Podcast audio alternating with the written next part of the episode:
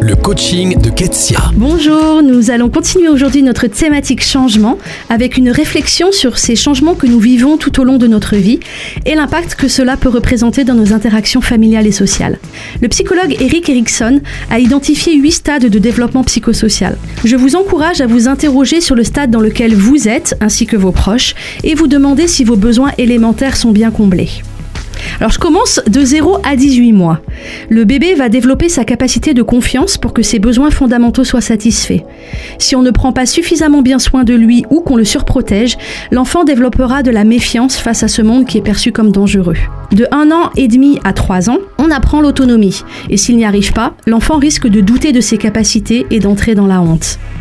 Entre 3 et 6 ans, l'enfant va prendre l'initiative de découvrir le monde en évitant le conflit, sinon il développera un sentiment de culpabilité.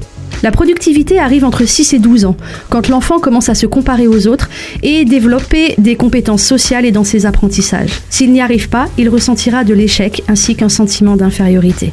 Et puis ensuite, on entre dans des phases un petit peu plus conscientes. Pendant l'adolescence, entre 12 et 20 ans, on cherche à savoir qui on est. Le regard des autres est primordial pour construire cette identité sociale et professionnelle, sous peine de se sentir totalement désorienté sur ses rôles à jouer à l'âge adulte. Jusqu'à 40 ans environ, l'intimité devient l'enjeu principal créer des amitiés et trouver l'amour. Entre 40 et 65 ans, il s'agit d'accroître sa productivité au travail et s'occuper de sa famille. Si la personne n'assume pas ses responsabilités, elle va stagner à cette étape.